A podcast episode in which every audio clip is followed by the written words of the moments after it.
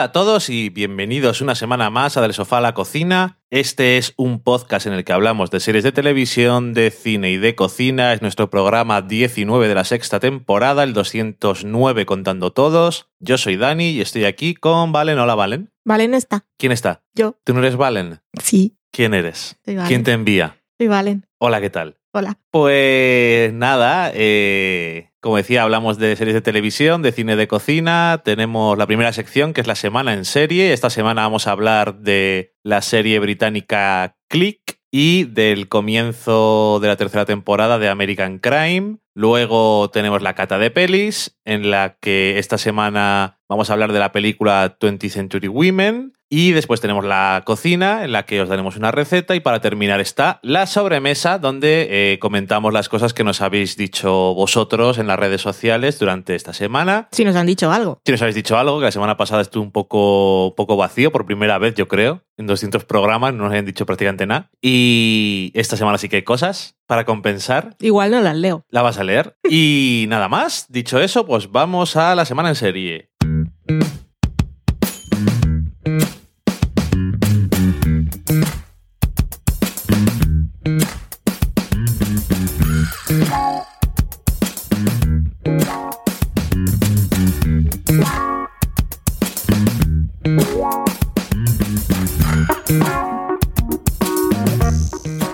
Y para empezar la semana en serie, vamos a hablar de Click.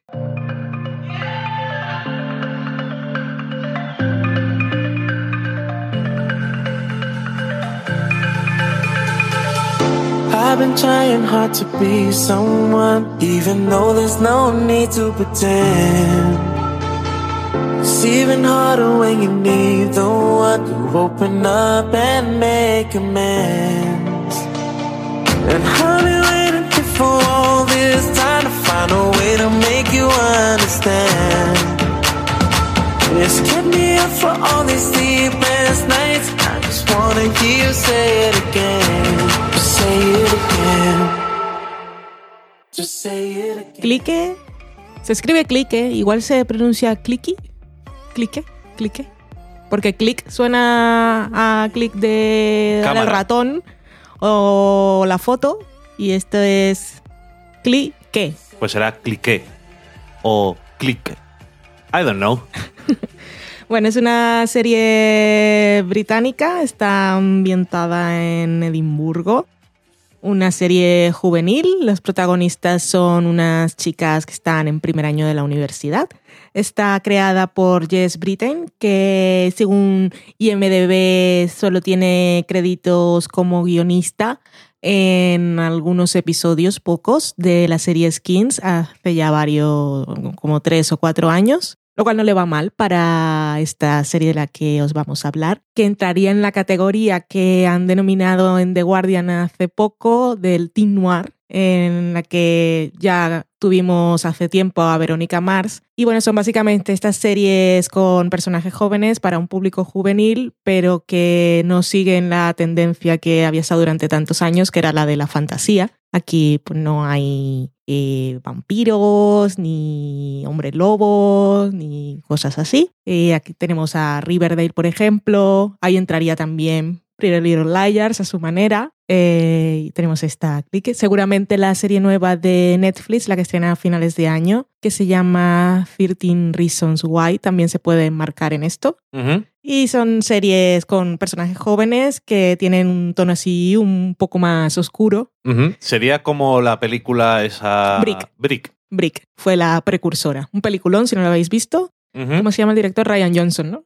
Que va a hacer Tiene el un proyecto. episodio 8 de Star Wars. Correcto. Y que si habéis visto Breaking Bad también dirigió un episodio o dos. Vale, pues estábamos hablando de Clique, que nos cuenta la historia de dos amigas que son Holly y Georgia, que son amigas desde que eran pequeñas y están- ahora son compañeras en la universidad, lo hacen todo juntas, tenemos ahí las aventuras típicas, supongo, Aventuras. universitarios que pues están todo el tiempo de fiesta y como las series británicas son un poco más así, pues hay también muchas drogas y mucho sexo. Y un día van a clase tranquilamente. Holly es así como la, la, que está más interesada en estar en la universidad y Georgia pues pasa un poco. Georgia, por cierto, la actriz era la que interpretaba a la niñera en The Fall, uh -huh. que Dani la identificó al momento. A mí no me sonaba, o sea, me sonaba un poco, pero no la podía ubicar. Y van a una clase y entra la profesora, que es, la clase es creo de economía, pero la profesora es suelta... macroeconomía, creo sí. que es. La mujer es así súper poderosa y suelta discursos feministas, como mola esto, qué guay. Y les habla ahí de una fundación que tienen y la cosa es que si una, una de las chicas que esté en ese curso no dicen cuál es el procedimiento ni cuáles son los méritos, pero suponemos que es demostrar muchas capacidades, será elegida para entrar en, el, en un grupo selecto en el que ya hay otras chicas que ya están en cursos más avanzados en la universidad y que por lo que se puede ver en lo que ha salido en prensa y tal, pues ya tienen algunos trabajos y tienen trabajos súper garantizados en, de alta élite para cuando salgan, cuando se gradúen. Así que esto pinta muy bien, pero entonces pasan cosas y es que esto que parecía así que era una oportunidad muy guay en principio para Holly, eh, resulta que el grupo este es un poco turbio Uh -huh. y van a fiestas donde hay hombres ricos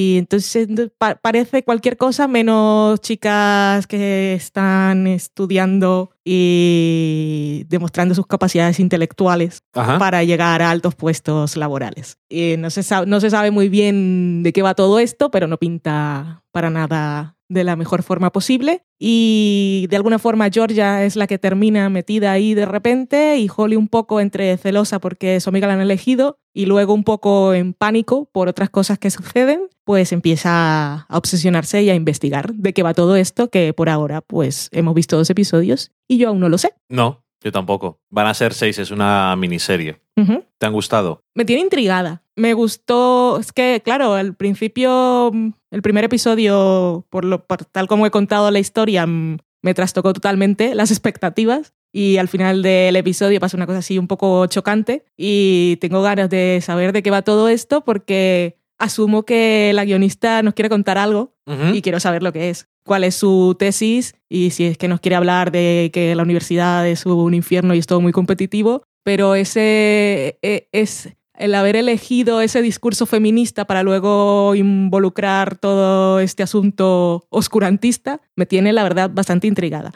Más intrigada eh, a nivel precisamente de eso, de saber por qué la guionista ha planteado este entorno para, para hacer su serie que por lo que me está ofreciendo la serie en sí. Es un poco complicado. La actriz está muy bien, la chica que creo que es su primer papel, por cierto, que se llama... Uh, Tiene un nombre para que digas, por favor, un nombre nórdico. Pues le diremos, es que, es que no sé cómo lo pronunciaremos en nórdico, así que lo diré tal cual, Sinef Carlsen. Muy bien. Y, y sí, es que no, no sé realmente. No es, no es como Riverdale que me enganchó al instante, siendo una cosa súper diferente, pero también tenía otras cosas, una serie de, de tropos tergiversados con los que me sentía más en sitio común. Y esta, como me ha descolocado tanto, pues eso, me tiene, me tiene intrigada la voy a seguir viendo. Sí, al final la premisa es que la protagonista, que, es Holly, al final ella es la que está más interesada en la universidad,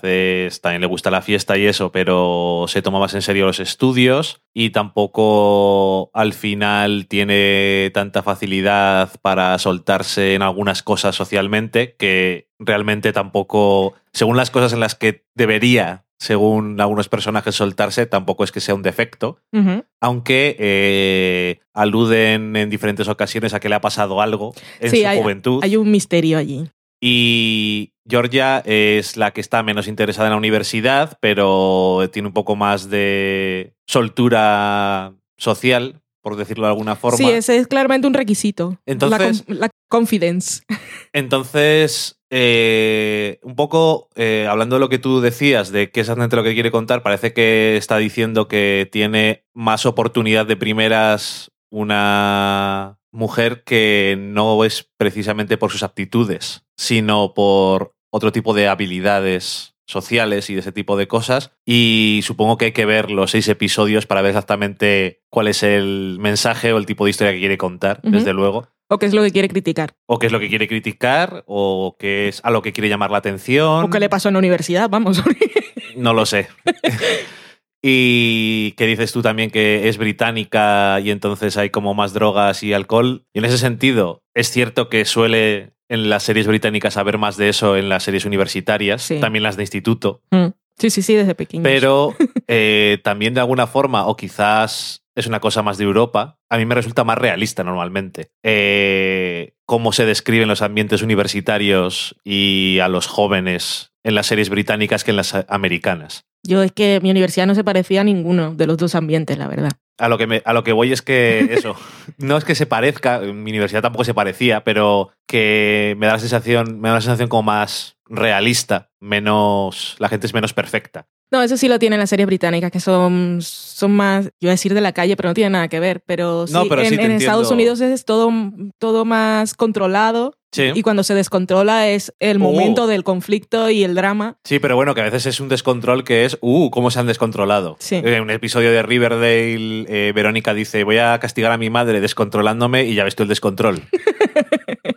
Correcto. O sea, lo comparas con un día normal de las dos protagonistas de esta serie. bueno, eso, eso ya se veía en Skins y yo con Skins no pude. La gente dice que es buenísima, pero es que yo la primera temporada es que no, no la pude soportar. Eh, Porque sufría mucho. Se me olvidó el personaje. ¿Tú, la- ¿tú viste Skins? no, yo no la he visto. El personaje de la rubia. Es que me da un dolor cada vez que salía. Es que Ya. quería ir a abrazarla y llevármela a mi casa a, a Sé, cuidarla. sé quién dices porque es famoso. Mm. Eh, además tenía los nombres de los episodios, Sí. eran los personajes, ¿no? Eh, yo no la vi nunca, pero por lo que sé de la serie, no parece una que te pueda gustar a ti porque te puede hacer sufrir demasiado. Sí, yo lo, yo lo pasé fatal con los pocos episodios que vi. No llegué a acabar la, la primera que dije, no, es que no, no puedo, paso, déjame. De pasarlo mal. Sí, sí, paso de pasarlo mal. Esta, no sé, por lo que yo sé de Skins, Skins era muy realista Hmm. y un poco en un ambiente más normal De menos dinero también. y de menos dinero. Esta- esto también es una cosa que queda muy clara en Click, que son, son chicas que están en situaciones privilegiadas.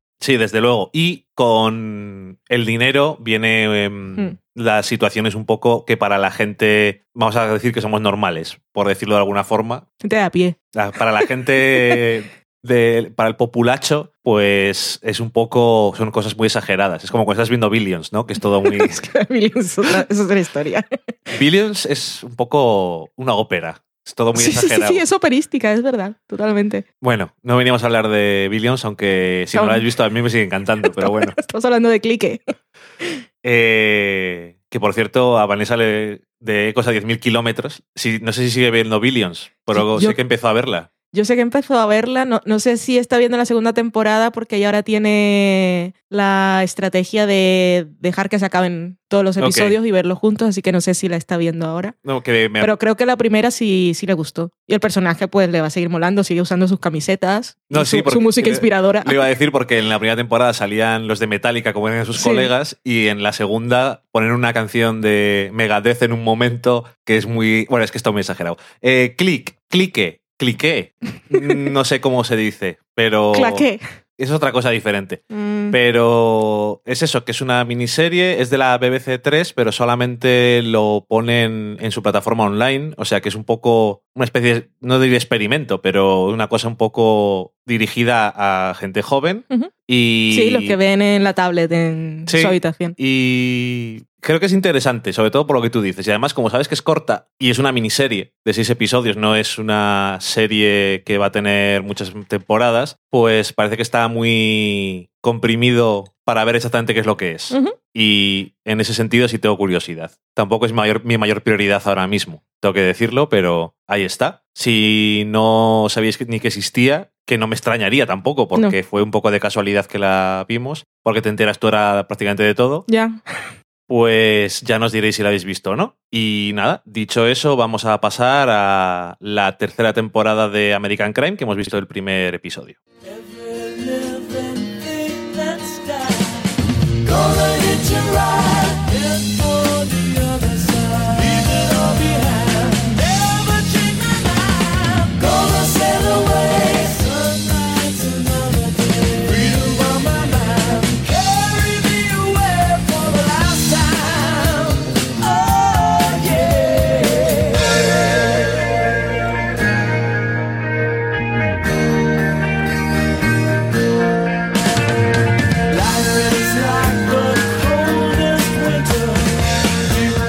American Crime, que es esta serie de ABC creada por eh, John Ridley, que es eh, un- el oscarizado guionista Es el de 12 años. 12 años de esclavitud. y es una serie que el título dice American Crime y no se trata tanto de crímenes como American Crime Story, sino de los crímenes Sociales. sociales. que, bueno, los crímenes de la sociedad. Ok. Al individuo. Los crímenes que hace América Mm. ah, o que comete América sobre sus habitantes y otras personas Es- desfavorecidas que viven allí. Es un gran título, una vez sabes de qué va la serie. Porque es, es metafórico, simbólico, que lo abarca todo. Sí, Así como también será un gran título a partir de ahora American Horror Story, que la próxima temporada va a ser trompista. American Horror Story, Ajá, pero no es de terror. correcto. Y es que Trump es el horror de la historia de América, así que el título, si antes nos parecía que estaba bien porque era una antología de terror, pues ahora es maravilloso. Sí, desde luego. Eh, bueno, pues la primera temporada que solamente vimos el primer episodio porque... American Crime estamos hablando. American Crime. eh,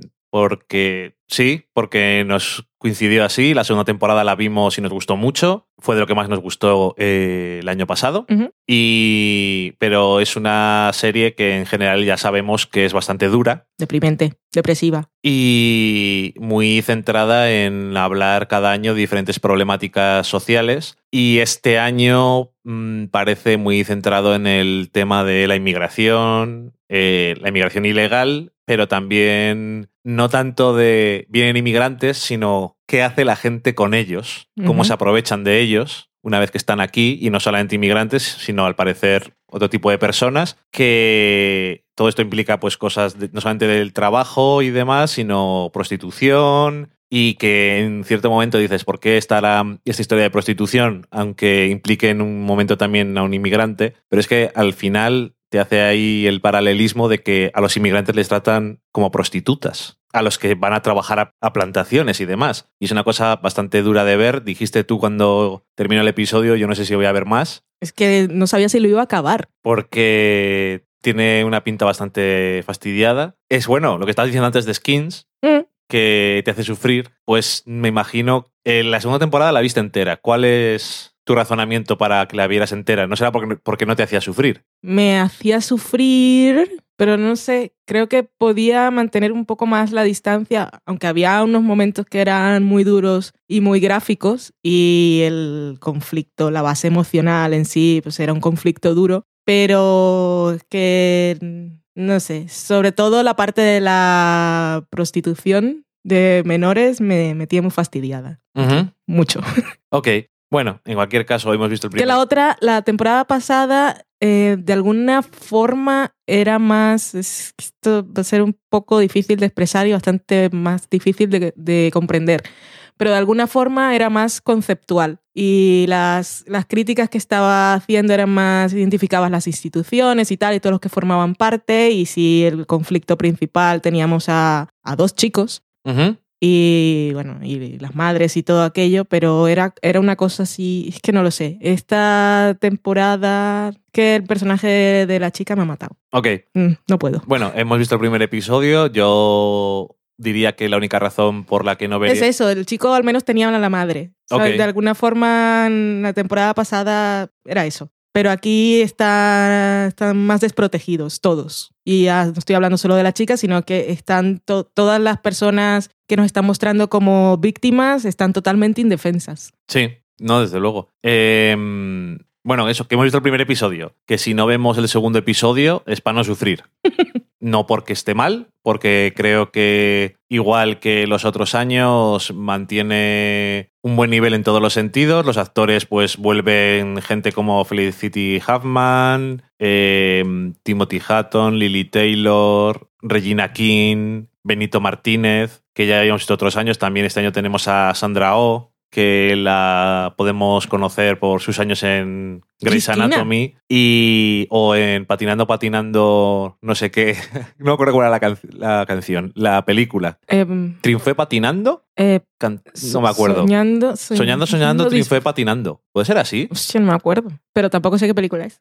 No, no, si no la has visto. Pero bueno, eh, y que también no solamente habla de problemas eh, de la sociedad y todo eso, sino que lo hace de una forma no simplista. O sea, sí hay malos desde tu punto de vista cuando estás viendo, o gente que hace cosas malas, pero también te está enseñando por qué están haciendo cada cosa y es por otra razón de la sociedad o por algo de su trabajo o lo que sea. Eso quiere decir que todo el mundo tiene problemas. Mm, Es un poco, ya lo habíamos dicho alguna vez cuando hablamos de la segunda temporada, que era una serie que podía seguir un poco eh, el espíritu de The Wire por el- la forma de, mostrar el tejido social, pero esta temporada, si lo decíamos la temporada pasada, esta temporada es, es mucho más claro el tema, porque dices tú que todos tienen sus problemas, pero te están mostrando también que es todo como que es culpa del capitalismo de alguna manera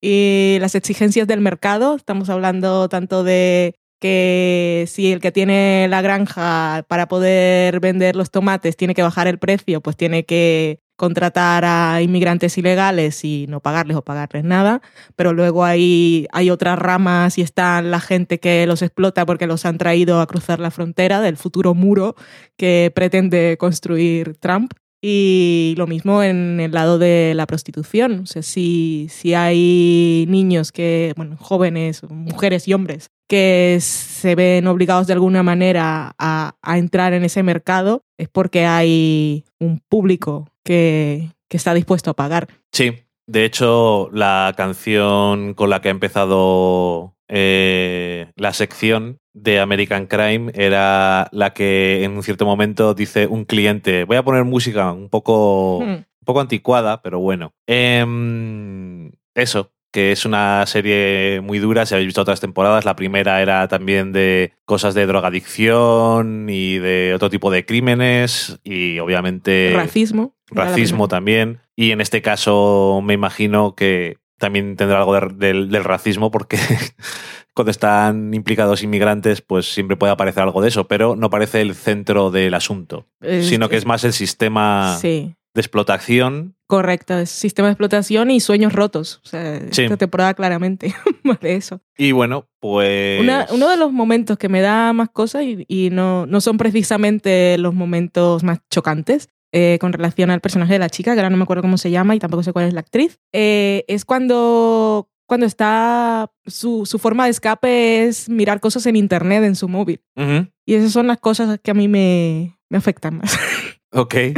Ay, en fin. em, no te dejará indiferente, desde luego. No, no, no. No sé si habrá alguien que no ha muestreado o ha visto algún episodio de la serie a estas alturas, pero bueno, eh, por si acaso, es antológica, o sea que cada año es de un tema, actores que vuelven a salir y demás, pero todos son actores que interpretan cosas diferentes y que es el, el formato de moda y que, que hablábamos Valen y yo, que eso es una cosa que no solamente le gustará a creadores como Ryan Murphy, que le encanta, por lo visto, sino también a los actores, que cada Mm. día, cada día, cada medio año están haciendo una cosa completamente distinta, pero tienen trabajo asegurado. Y eso es una cosa que en la industria del cine tampoco debe ser muy, muy normal, teniendo en cuenta que tienen un, más de un noventa y tantos por ciento de paro. Eh, y bueno, nada, he comentado así un poco, un poco por encima. Si seguimos viéndola, a lo mejor. Si seguimos viéndola, terminaremos, me imagino. Pero no estoy seguro de qué pasará. Ya veremos. Yo, yo tampoco estoy segura. Eh, en cualquier caso, eh, vámonos a la cata de pelis. Hmm.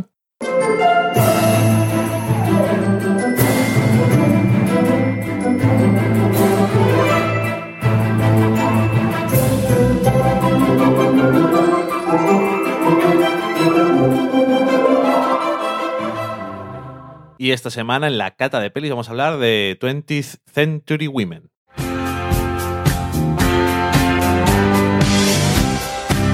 see the shapes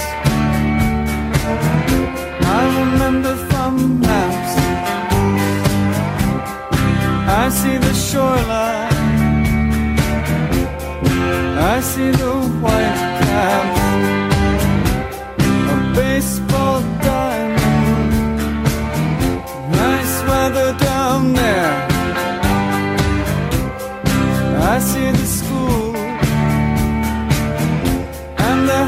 The kids are, Places to park. On the factories and buildings. Restaurants and bars. For later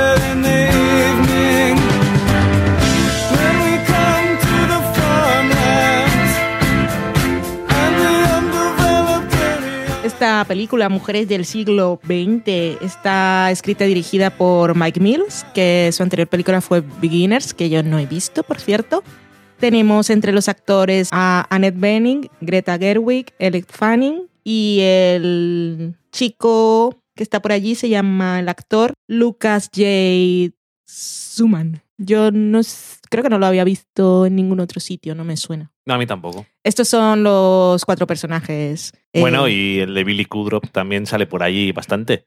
Sí, Aunque bueno, bueno. Es también- más, más anecdótica. Esta película me contaba Dani por la tarde que costó unos 7 millones de euros o dólares y la recaudación pues ha sido de 5, que obviamente ha sido un fracaso, que yo me quejaba porque había dicho eh, Sony, que es la distribuidora en España, que le iba a sacar directamente en DVD y dije, joder, pero bueno, se, se ve que no ha funcionado nada bien. Con ese título no es la mejor forma de venderlo tampoco y cuando lees la sinopsis es un poco así, tan extraña. Tenían que haber nominado probablemente a alguien en alguna cosa. Sí, Y eso sí que les hubiera ayudado más. sí, a Annette Bening o Greta Gerwig o el Fanning, estaban muy bien las tres, incluso el chaval. Sí. Pero bueno, ¿de qué va esta cosa de mujeres del siglo XX?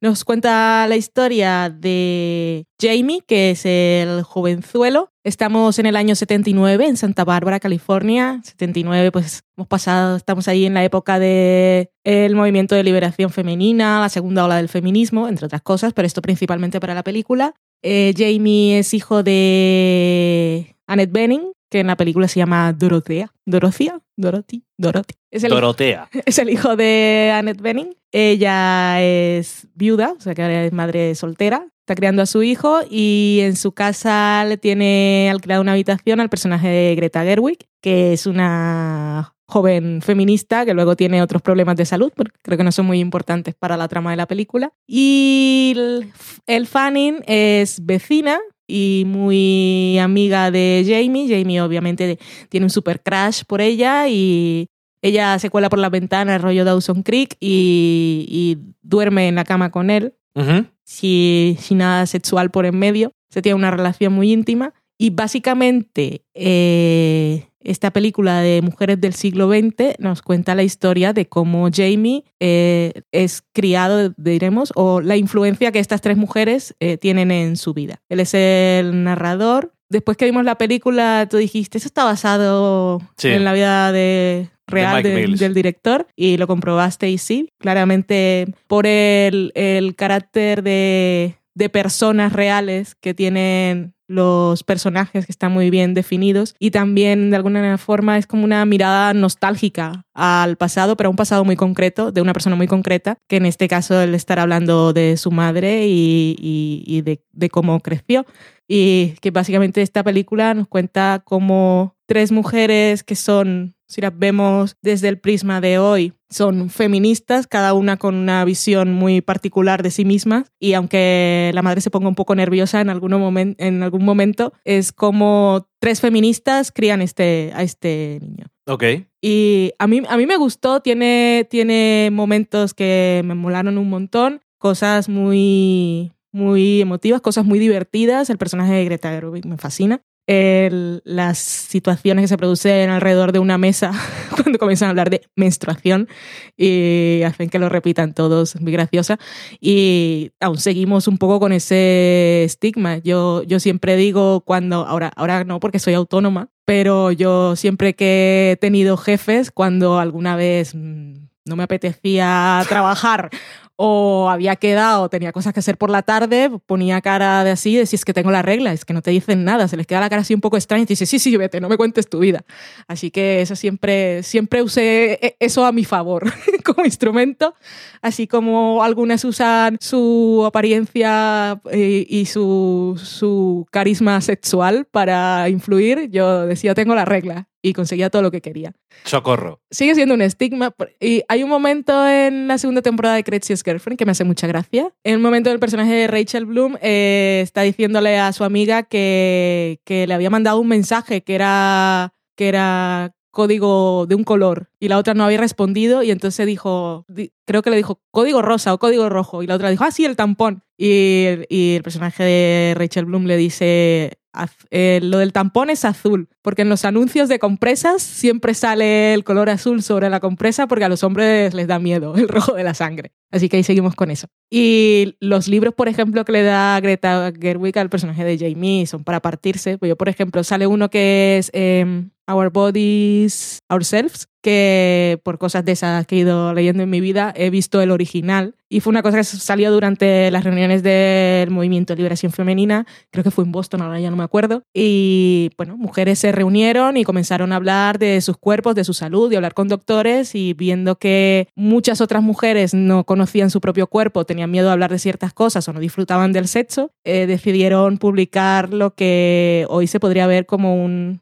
diré fanzine, eso es correcto, que eran cosas así como publicadas. En fotocopia. Correcto, es que el- en, en internet está el PDF y lo ves, son... eh, redactan cosas que están escritas a máquina y luego se ve que han pegado gráficos, o han fotocopiado gráficos y tal, lo van poniendo ahí y es fotocopia y fotocopia. Como hacía yo los trabajos en el instituto. Correcto. Y esto lo, lo pusieron pues a la venta por un módico precio y ya después, si lo pasados los años, lo reeditaron en el resto del mundo. Pero era una cosa que se iba pasando así como underground y básicamente pues había gráficos ahí de esta es tu, tu zona íntima y estaba todo el gráfico, pues la vulva, eh, clítoris y todo. Sí, pero es que por lo que hemos visto en alguna serie, en alguna película, tal, que es de los 60 y eso, eh, realmente las mujeres no conocían No. su cuerpo, pero hasta un nivel que hoy en día a lo mejor te puede parecer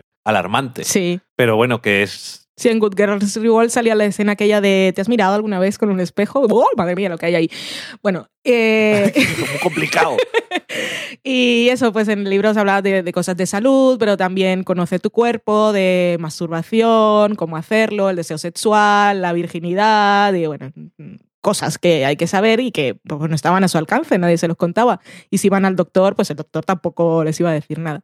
Así que muy bien. Y darle eso a un niño en aquella época, bueno, un joven, De 15 años. era como, oh Dios mío, pero, pero qué bien, porque, y él mismo lo dice, voy a saber cosas. Su madre se preocupa porque dice, me lo van a matar, yo quiero que sea feliz, pero es eso, es un poco la idea de criar a tu hijo como un hombre feminista, eh, para ser lo mejor para él, para todas las mujeres que se encuentre y para la descendencia de la humanidad. Así que por eso pues, la película me gustó mucho. Ok. A mí esa parte me, me gustaba y me pareció súper interesante. La película me pareció que tenía unos personajes como que les veía complejos de una forma que me parecía muy real y por eso miré lo de hasta qué punto estaba basado. Mm. Personaje de Greta Gerwig está basado en la hermana del director, la Julie, que es la amiga en una amiga que él tenía, y la madre en su madre. O sea, que tienen rasgos de personas que dices parecen de verdad, y eso quiere decir que son tridimensionales, son complejos, contradictorios, y eso siempre está bien, siempre me gusta. Tiene momentos muy divertidos, tiene algún momento. No tiene tanto momentos dramáticos.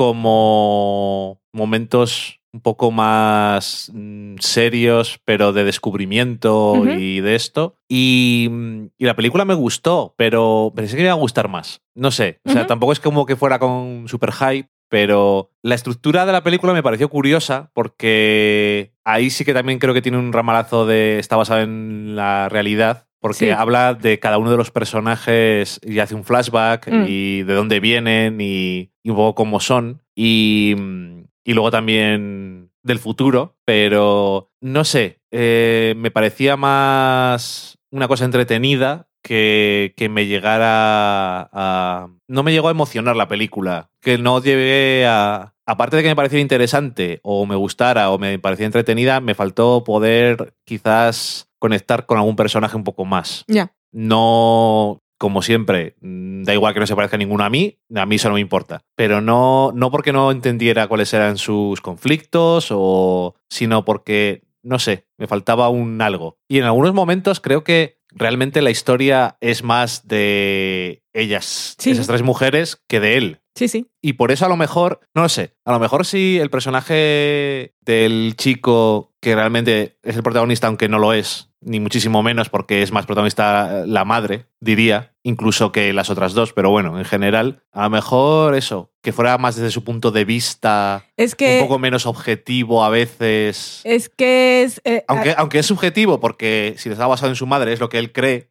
Pero es que ahí, ahí se ve claramente cuál puede ser el problema para ti. O sea, la película yo no, no, no puedo... Tenía, tenía muchísimas ganas de verla y me ha gustado mucho, pero no sé si llegará el top de final de año y va a ser de lo mejor que he visto. O Ok. sea, tampoco sé, me ha gustado mucho más lo que me contaba Ujú. en general, el mensaje global y algunos momentos que como película en sí, porque si bien dices que él no es el protagonista, pero sí es el director, entonces es una cosa muy rara porque es este hombre que está ahora en un momento de su vida y recuerda aquel momento concreto en que todas esas mujeres eh, lo convirtieron en el hombre que nosotros no hemos llegado a ver. Ajá. Entonces, como no, en la película no vemos cuál es el efecto que esas Ajá, mujeres producen en, e- en ese joven, ni el año después, ni, ni al final, porque al final nos dicen qué ha sido de la vida de la gente, pero no, no vemos cuál ha sido la influencia real, Sí. vital y el proceso. Entonces sí, sí es un fallo. Sí, no sé, eso. Quizás es un poco, también es un poco de... Pero es como un, igual, es un homenaje a esas mujeres, Sí, sí. pero mm, no, no podemos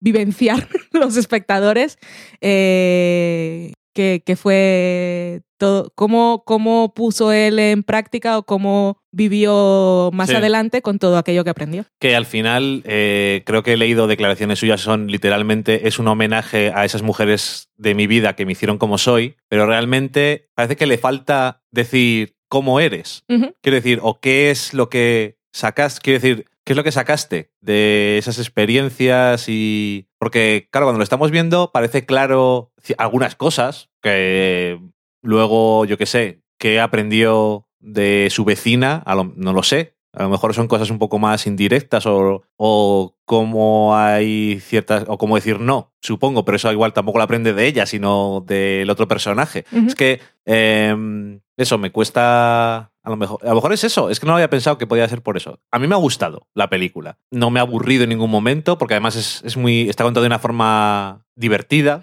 Eso que no Está es- contado con mucho cariño. Sí, y eso sí que se transmite. Entonces la película la disfrutas. Pero es eso, como que al final digo, me hubiera gustado que me hubiera dejado un poco más de pozo. Ah, no sé. Me da pena porque como está con cariño y todo eso, pues tú lo percibes y dices, ay, me hubiera gustado que me hubiera gustado más. Ujú. No sé. Que, que luego vimos otra película que no creo que hablemos de ella, así que por eso lo iba a decir, que también tiene Women en el título, Ujú. Que yo tenía ganas de ver porque me parecía interesante, pero también me gustó menos. Y me gustó menos porque está contada de una forma un poco menos entretenida, Sí. que es eh, Certain Women. Y también una película un poco indie, Un poco bastante. un poco bastante, aunque tiene actores bastante conocidos también. Incluso a lo mejor tiene actores más conocidos que esta película. Pero son gente que está por la causa. Sí, sí, o sea, por gusto. Sí. No se me ocurre otra cosa. Pero aquella película es mucho más conceptual, contemplativa y tienes que pensar mucho en ella. Mm. Y en esta película no tienes que pensar tanto. Pero al mismo tiempo, eso, me da pena que no.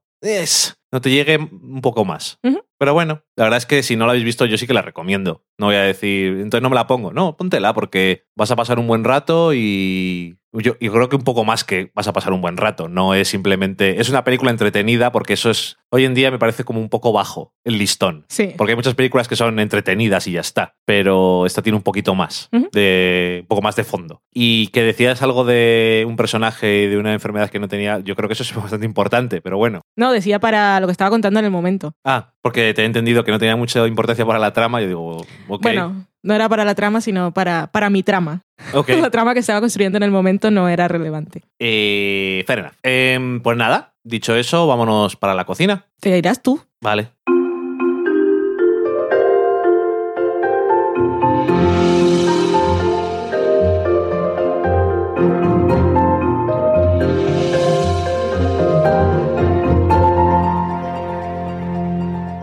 Ya estamos en la cocina donde os voy a dar una receta que viene porque estoy haciendo una cosa bastante, no sé si poco recomendable, y es ver una serie que tiene casi 800 episodios y la empecé a ver hace un mes, que se llama eh, One Piece, es un anime, un sonem, o sea ¿Un que... qué? Sonem, que es uno de los géneros que es Bueno, eh, eh, como el, el ejemplo más clásico es es como si me bola de dragón. un thriller. Bola de dragón. Bola de dragón, entonces yo te voy a Bola de decir drag. qué, qué entiendo yo por ese Ball. género. Adelante. Eh, salen eh, muñequitos y cosas que no existen en la vida real y hay cosas místicas para matar a los otros. Correcto. Pero esto es como. Es, es un sonem de aventuras, más que tanto de peleas y un poco más de humor. Y es de aventuras porque los protagonistas son unos piratas y van pues de aventuras. Y ya está. Y eso, que tiene muchos. Por eso digo que no es muy recomendable, porque son muchísimos episodios. eh, aunque ya voy. He pasado el 350. Está fatal. pero que me llamó la atención. Bueno, uno de los protagonistas de la tripulación del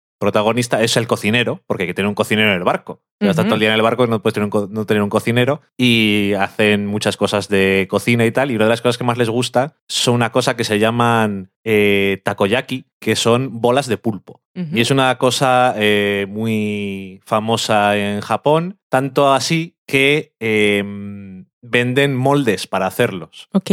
Aquí estaba pensándolo el otro día que a lo mejor uno de los, una de las formas de encontrar un molde de esos, a no ser que, oye, una tienda de cosas de Japón y a lo mejor lo venden, eso que durante una época estaba de moda de hacer piruletas así de bombones que eran, re- que eran como Sí. esféricos, que se llamaban en América cake pops.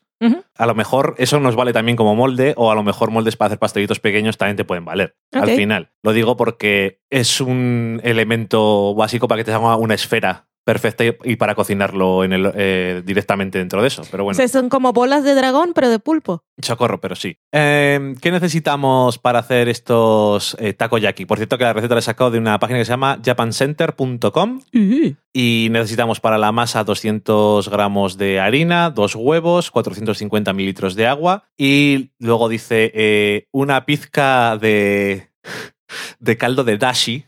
Esto no sé si vale la pena hacer un dashi para usar solamente una pizca. Pero lo venden así Pero, como venden. sí, instantáneo, ¿no? Sí. Eh, bueno, de todas formas lo puedes guardar para hacer otras cosas, como un ramen o algo así, que le da muchísimo más sabor que solamente agua. Eh, para el relleno necesitamos 100 gramos de pulpo fresco que hemos cocido y lo hemos troceado. Una eh, cebolleta pequeñita de estas como las que en Estados Unidos se conocen como spring onions, que son cebolletas, pero que suelen vender mucho más eh, tiernas de las que solemos tener aquí, que la gente siempre suele comprar. Es una, una cosa buena que la gente va al mercado o al supermercado y siempre coge las más gordas. Así que cuando quieres hacer alguna cosa de este tipo, está muy bien porque te dejan las más finitas. Así que no me peleo con las abuelas por las cebolletas más grandes. ¿Y Eh, por qué te peleas con las abuelas? No, por no, yo no me Ah. peleo. Solamente porque no se pongan la cola delante de mí que ya las conozco. Ay, solamente tengo esto. Y lo que quieren es ponerse delante y luego además intentan siempre pagar. Y lo digo siempre, digo siempre, no pasa siempre. Pero es que me ha pasado tantas veces. Son 10 euros. Aquí tienes, hija. Ay, si me das 5. Ay, no me había dado cuenta. claro que no te hayas dado cuenta. Siempre fingen. Em, Son muchos años, ¿sabes? sí. Y ellos también lo han pasado mal. Y dicen, Ya. yo me voy a vengar de alguien, me da igual. del mundo. Ya cuando he llegado, cuando he llegado a una edad, yo digo que es lo que te dé la puta gana, por eso tampoco digo nada, pero intento evitar eh, cruzarme con ellas. Em, luego también utiliza Eso se llamará abuelismo, ¿no? Abuelismo. Entrará en una forma de Discriminación. de discriminación. El intentar no ser atropellado por los abusos de los abuelos. No, evitas a toda costa y ya en la cola del supermercado. Solamente en la cola del supermercado. Y cuando yo les estuviera cobrando a ellos. Yo sí las dejo pasar, ya las veo que van y sí, yo sí, sí, señora, pase. Como siempre voy con los cascos, me da igual. Sí. sí tengo prisa, yo también, pero me da lo mismo. Eso últimamente eh, lo, he, lo he visto que es una cosa muy buena. No nos estamos yendo por las ramas. Eh, porque voy con los cascos escuchando algún podcast o algo y entonces me da igual. Antes llegaba una cola al supermercado, estaba llena y decía, "Buah, qué peñazo. Me pongo los cascos y que tarde lo que haga falta. Digo, igual si tarda ju- lo suficiente, me da tiempo hasta terminar el podcast que estaba escuchando. Se cambian un poco las cosas de la vida. Eh, luego eh, utiliza también eh, jengibre, el que se utiliza para comer sushi, que está Encurtido. encurtido. Eh, aquí dice jengibre encurtido rojo. Yo creo que es un momento de hacer una recapitulación de los ingredientes rápidamente porque Vale, la gente se lo ha olvidado ya. vale. Voy a intentar decirle entera la receta. Masa, 200 gramos de harina, dos huevos, 450 de agua y una pizca de eh, caldo de dashi. Para el relleno, 100 gramos de pulpo cocido y troceado, una eh, cebolleta finita, un poco de jengibre encurtido y luego eh, ya para cómo lo podéis comer, que dicen lo- los toppings que podéis poner, se pueden usar muchas cosas, pero no, no os vamos a dar la receta hoy. Por ejemplo, eso de mayonesa japonesa o la salsa eh, mítica que es para utilizar con esto que también se llama takoyaki, lo podéis mirar, o igual solamente mayonesa normal, lo que os apetezca, o con nada, si os gusta mucho el pulpo. Eh, lo que sí que puede ser curioso es ponerle encima de cada una de las bolas un poco de katsuboshi, que son las... em, Bonito, el bonito seco, en deshidratado. escamas, sí. en las escamas de bonito deshidratado. ¿Es deshidratado? Bueno, sí. Pero bueno, se- eso se compra muy fácilmente también en cualquier cosa, en cualquier tienda asiática. ¿Cómo se prepara? Primero mezclamos en un bol grande los dos huevos, la harina, el agua y el caldo y lo mezclamos bien, lo dejamos a un lado. Luego cogemos el molde que vamos a utilizar. Si es de metal, claro, en Japón les gusta mucho cocinar sobre gas y lo que hacen es poner directamente el molde sobre el gas. En este caso, eh, yo diría que lo mejor es utilizar el horno, eh, más adaptado a nuestras eh, cosas eh, occidentales, porque además normalmente cuando están cocinando le tienen que ir dando la vuelta y en nuestro caso, si lo metemos en el horno, lo podemos cocinar eh, por arriba y por abajo. Como lo cocina a una temperatura media, yo creo que lo podemos cocinar tranquilamente a unos 180 grados y por arriba y por abajo para que se caliente bien el molde y el molde en el que lo pongamos le dejamos un poco engrasado con aceite. Yo creo que un aceite cualquiera nos, nos puede valer. Y lo que hacemos es poner en cada uno de estos huecos la, la masa. Una vez que hemos cortado el pulpo, lo ponemos dentro de cada uno de los agujeros de nuestro molde y lo rellenamos con la masa. Encima ponemos la, una vez que ya hemos añadido la masa, ponemos la cebolleta, el jengibre y eso la cantidad que nos vaya apeteciendo a cada uno. Y aproximadamente se van a tardar en hacer como unos 3 o 4 minutos, calculo, si tenéis cocina de gas y lo queréis hacer de la otra forma, porque tenéis ese contenedor de metal, se tardaría como unos 2 minutos por cada lado y tendremos que darle la vuelta a, a las bolas. El caso es que al final lo veamos que estén eh, doradas por arriba y que eso quiere decir que ya están, ya están terminadas. Y lo dejamos enfriar un poco y las podemos ir sacando de los moldes y comerlas. Como mapaches. Las vas sacando con la mano y te las vas comiendo, no las pones No, en un plato ni nada. Las dejamos en el plato, las Ah. sacamos, las dejamos enfriar, o sea, las hemos dejado enfriar, las ponemos en un plato y luego pues eh, las puedes ir untando en, en la salsa que tengas y lo que sea. Pero los de One Piece que son piratas seguro comen como mapaches. Tal como salen del horno, meterán la mano o qué. El protagonista eh, sí come como un mapache, pero el cocinero es de alta, de alta calidad y no, no permite cocinar cosas mal hechas. Otra cosa es cómo se las coman. Mm. Porque el protagonista, al igual que muchos protagonistas de estos de este tipo de animes, comen, como dices tú, como mapaches y en grandes cantidades. Y, y nada, eh, dicho eso, en una sección de la cocina que nos ha quedado de lo más variada, nos vamos a ir a la sobremesa.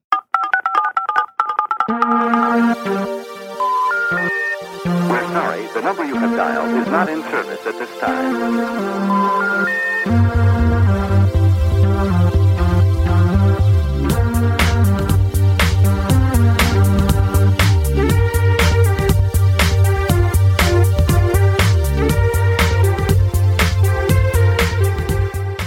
Y ya estamos en la sobremesa, donde Valen nos va a contar qué nos habéis dicho durante esta semana. Ah, Valen, puedes empezar por Twitter si quieres. Empezamos en Twitter con el Ticoman que nos preguntaba, tenía una duda de una receta de nuestro libro, el de la comida de Friends, y era con relación a las croquetas de patatas, que son los tater tots de, que tenemos en la sección de acción de gracias, y nos preguntaba si se freían sin pasarlas por harina y huevo. Ajá. Y ya le dijimos que sí, porque no son, tienen forma de croqueta, pero no son croquetas como tal.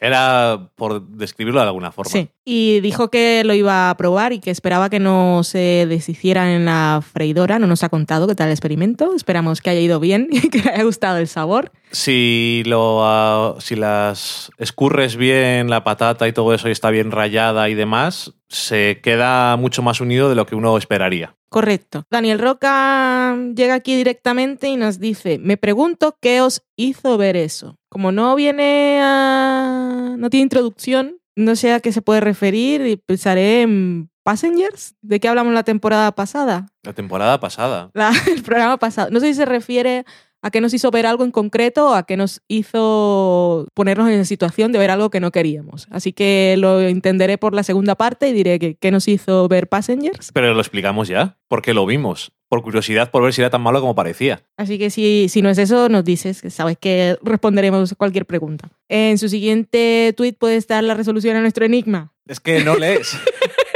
Y dice, del director ese vi Headhunters y la parte en la que era buena no me gustó y la otra peor. Así que confirmamos que se refería a Passengers y con esto que ya decíamos que no íbamos a ver más películas suyas, me ha encantado esto. La parte que era buena no me gustó y la otra era peor, me ha encantado como Pero- definición de la vida.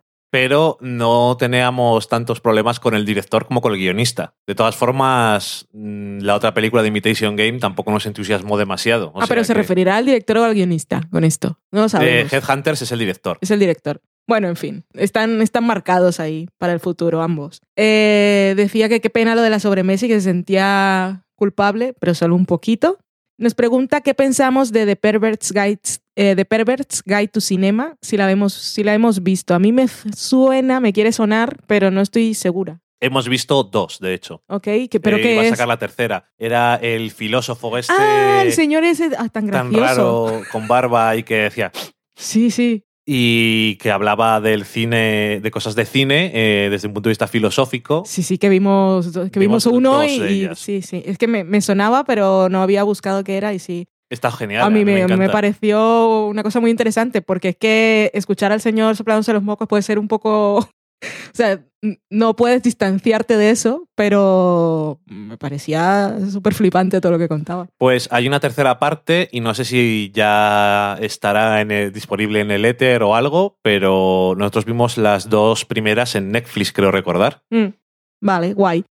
Cortevin nos decía, hay segundas temporadas que pinchan como Love o Crazy Ex-Girlfriend. ¿Qué opináis? Y entonces le preguntamos qué- a qué se refería con eso de pinchan y nos explicaba que es que las primeras temporadas eh, habían sido buenas y las segundas pinchaban, pinchaban el globo. Asumo Claro. que es eso. ujú.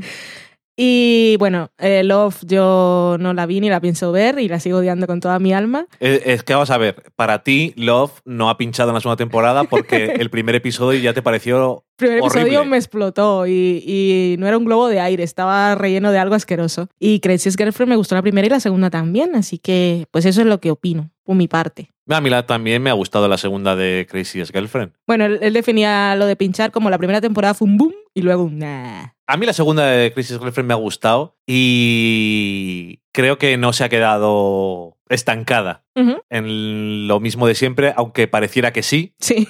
Y sigue dejando claro que la protagonista tiene muchos problemas. los tiene. Ezequiel Merino nos daba las gracias por el alcohol del caro, que fue el sofacero que se quedó aquí con todo nuestro sinfonier, Sí. bebiendo hasta que quiso.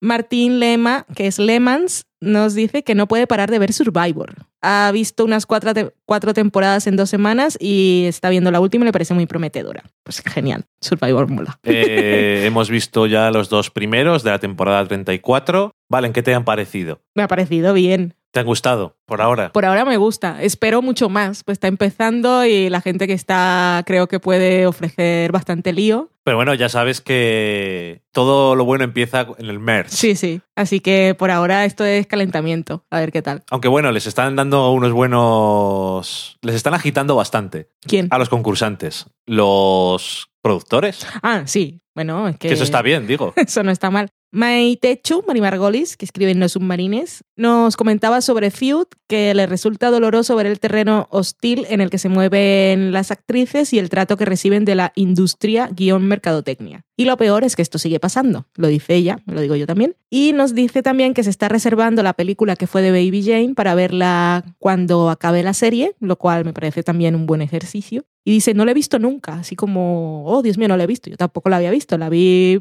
precisamente porque iba a empezar la serie. Y nos dice también que para compensar la sobremesa y por el nuevo proyecto de fuera de series, nos pone un GIF de alcohol, Don Draper, aquí poniéndose el café de la mañana. O Sí, sea, el ¿verdad? whisky. y eso es Twitter. Y tenemos alguna cosilla más, así que cuéntanos. En Evox tenemos a Marta Nieto, que este fue un mensaje que recibimos justo después de desconectar todos los cables en el programa pasado, que nos habría venido muy bien, y nos dice, hola, me encanta vuestro podcast, es muy ameno y muy entretenido, aunque, ah, esto es genial porque cuando te llegan las notificaciones de Evox por correo no vienen los mensajes completos, entonces nosotros leímos, después de la sobremesa triste del programa pasado, leímos, hola, me encanta vuestro podcast, es muy ameno y muy entretenido, aunque, y yo, jolín. Y entonces el aunque es, os comento poco, aunque os comento poco, os escucho siempre. El día que comentasteis Moonlight casi me pongo a llorar con Valen. Muchas gracias. Besicos. Y Muy me bien. acuerdo, me da un poco de cosica. Se te, está- te lo estoy viendo. Ah, en fin, Eh, esto nos lo dijo un día y unos días después nos dijo, hola chicos, gracias. Eh, esto es porque le respondimos el mensaje. Ha estado muy entretenido y me habéis despejado la duda de si ver Passengers o no. Está claro que no. Voy a probar lo de las alcachofas, que a mí me encantan y en mi casa odian la verdura y la tengo que hacer para mí. Y da un poco de pereza. Bueno, no me enrollo más, que si no os estoy dando la lata aquí media hora. Gracias por regalarnos vuestro tiempo. Chao. Lo primero, gracias a ti. Sí. Muchísimas gracias y que no nos dais la lata, os podéis enrollar lo que queráis. Sí. Que nosotros los leemos encantados y si luego aquí son muy largos, hacemos resumen, pero que os podéis extender, menos en Twitter. Bueno, en Twitter también podéis hacer varios mensajes como Ajá. los demás, pero que no tenemos ningún problema. Y tenemos un comentario en el blog también. Tenemos de todo esta semana. Sí, para que no nos quejemos. Tenemos un comentario de Juan G en nuestro programa pasado, en el que no hablamos eh, según el título de Detour, pero sí comentamos así, sí. se, no- se nos va. Y nos decía Juan G que The Detour sí está estrenada en España con el nombre de Desviados. Que, la, que cree que fue en Comedy Central donde la retransmitieron. Ok, pues eso, como no tenemos ni puñetera idea nunca de estas cosas, está bien que nos lo digáis y desviados. Bien, Oh, correcto. sí, me parece que, que les va muy bien a los personajes, además. No, no desviados. es, es un buen título. Pues muchas gracias. Gracias, Juan G. En Facebook tenemos a Estela Maris de Buenos Aires que dice, yo todavía sigo emocionada y recontenta de poder compartir un cafecito en Buenos Aires con ustedes. Ya me guardé días de mis vacaciones para este futuro encuentro. Esto me llena de orgullo y satisfacción. Pero, Pero- no tenemos ningún viaje programado. Ni dinero para ir a ningún sitio. Es que básicamente no tenemos dinero. Pero si algún día vamos, os lo vamos a avisar y no a decirlo en el programa, sino que ya sabemos quiénes sois y os avisaremos y esperamos que nos hagáis una ruta. Pero no te eso, guardes días. No te guardes días porque se- seguimos siendo pobres, así que no iremos a Buenos Aires, pero nos encantaría. Sí, además no. Nos encantaría hacer rollo tour y luego ir a donde hay gente y luego, hola, ¿qué tal? Tomas unos pinchos, unas cervezas y, y hablas. Como, como aquí en el sofá que estáis en rollo imaginario. Ajá. pero en persona, lo cual estaría muy bien. Sí. Mira, mis padres fueron el año pasado, creo que a Buenos Aires. Pero es que tus padres tienen dinero Y tiempo. también, pero dinero. Ya. Porque si tienes dinero, el tiempo también lo puedes comprar. Qué profundo. Y con eso creo que nos vamos a despedir.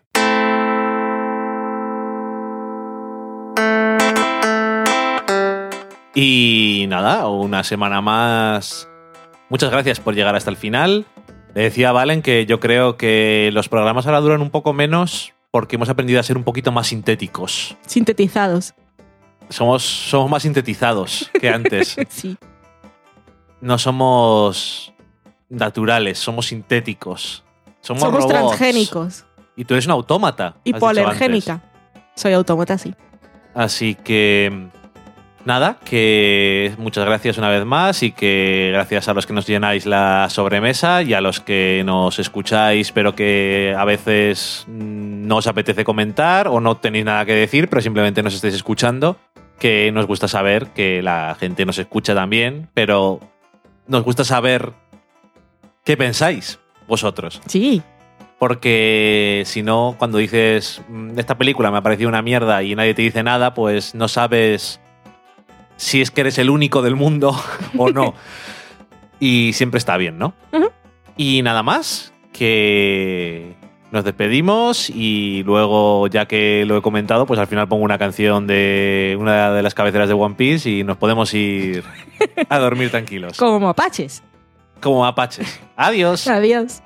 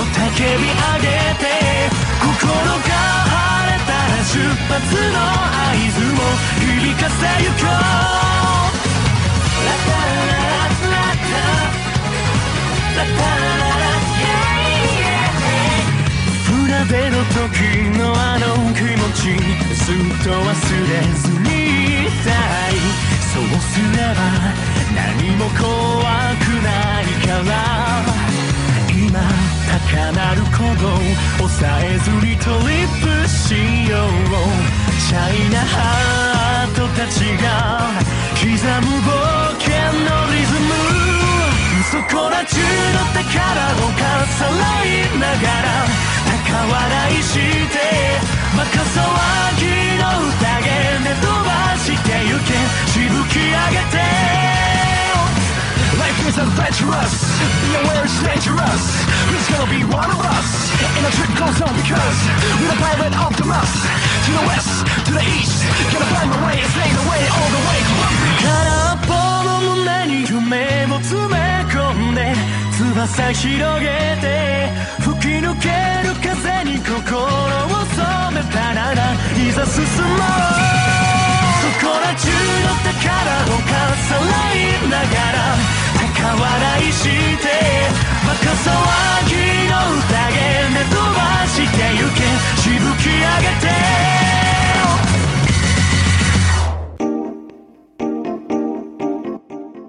Acabáis de saborear un programa del podcast Del sofá a la cocina. Para prepararlo hemos usado los siguientes ingredientes. Un Dani, una Valen y una licencia Creative Commons, reconocimiento no comercial compartir igual.